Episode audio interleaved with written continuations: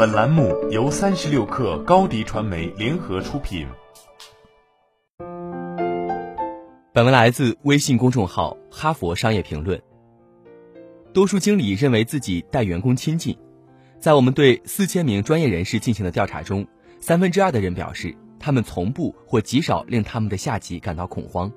有些经理甚至更加信誓旦旦地认为，对于那些地位与自己相当或高于他们的人，他们都很有亲和力。当问及他们的同事和老板是否觉得他们可怕时，百分之七十五的受访者表示，同事极不可能有此看法，而百分之八十的受访者认为，老板绝不会有此感觉。然而，我们从过去五年的其他研究中获知，许多人在单位里讲话之前会三思。因为他们发现同事们让人心生畏惧，这不合常理。其他研究表明，经理们尤其需要接受这样一个事实：人们觉得他们远比他们意识到的更可怕。这种情况正在损害他们的业务。比如，一家全球银行的首席运营官向我们表示，他花了多年时间才意识到，他在交易大厅里巡视时提出的轻描淡写的建议正引发混乱。他的同事把每一条建议都当作严格的指示。并不折不扣地执行，因为他们怕他。他从未想到，如果出了问题，人们不会跑来找他。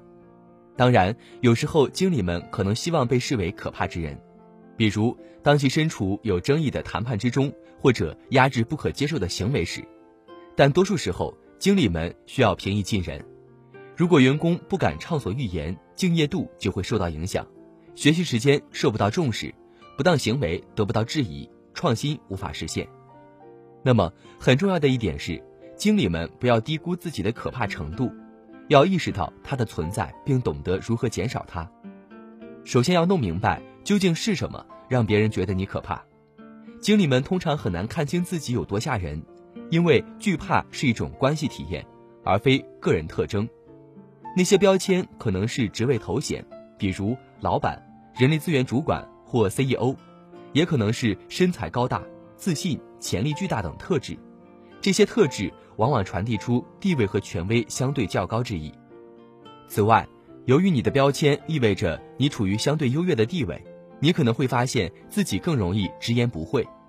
想想贴在你身上的标签，你的职位带来了什么威吓因素？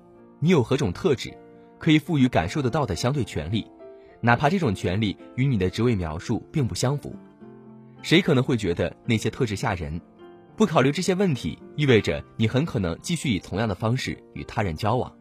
认识到地位和权力差异的后果，可以让你选择以不同方式与人交往。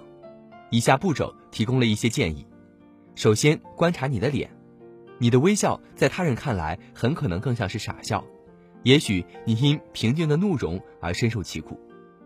留意到这些无意识的表情，需要你身临其境，并专注于你与他人的相互交流。和别人交谈时，尽量减少干扰，这样你就可以考虑自己真正传达的信息，要有意识地鼓励、支持对方，并向其学习。然而，一下子改变你的手势习惯很难，尤其是在压力之下，因此要控制好他人的预期。我们在最近一次研讨会上遇到的一名领导解释说，他已经意识到自己在思考时会深皱眉头，他告知自己的团队：“我知道我这样做了。”但是你们要知道，这并不意味着我不同意你的看法。第二，和缓你的反应。如果你身居要职，别人会仔细检视你的反应。对质疑做出消极反应，意味着你未来不会经常受到质疑。坚持要求人们必须拿着解决方案而非问题来见你，意味着有些人在注意到问题特别复杂或非常寻常时，他们也许会保持沉默。自动要求向你提出新想法的人负责领导该项目。意味着别人在提出有创意的革新建议前会三思，而且不要只求反馈。一些经理认为，如果仅仅表示他们的大门永远是敞开的，或者他们欢迎反馈和质疑，人们就会向他们敞开心扉。具有讽刺意味的是，你看上去越让人害怕，就越不可能有人会这么说或对你提出质疑。明智的领导者明白这一点，并承认他们需要更直接的欢迎反馈和质疑。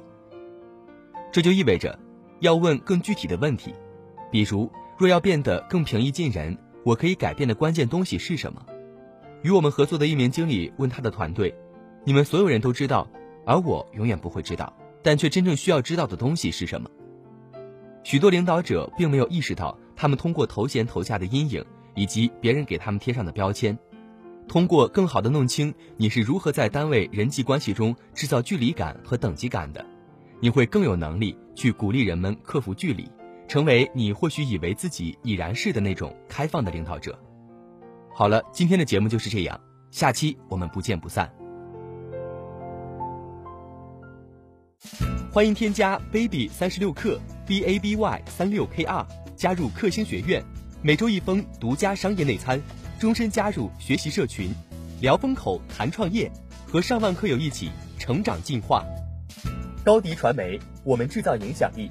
商务合作，请关注新浪微博高迪传媒。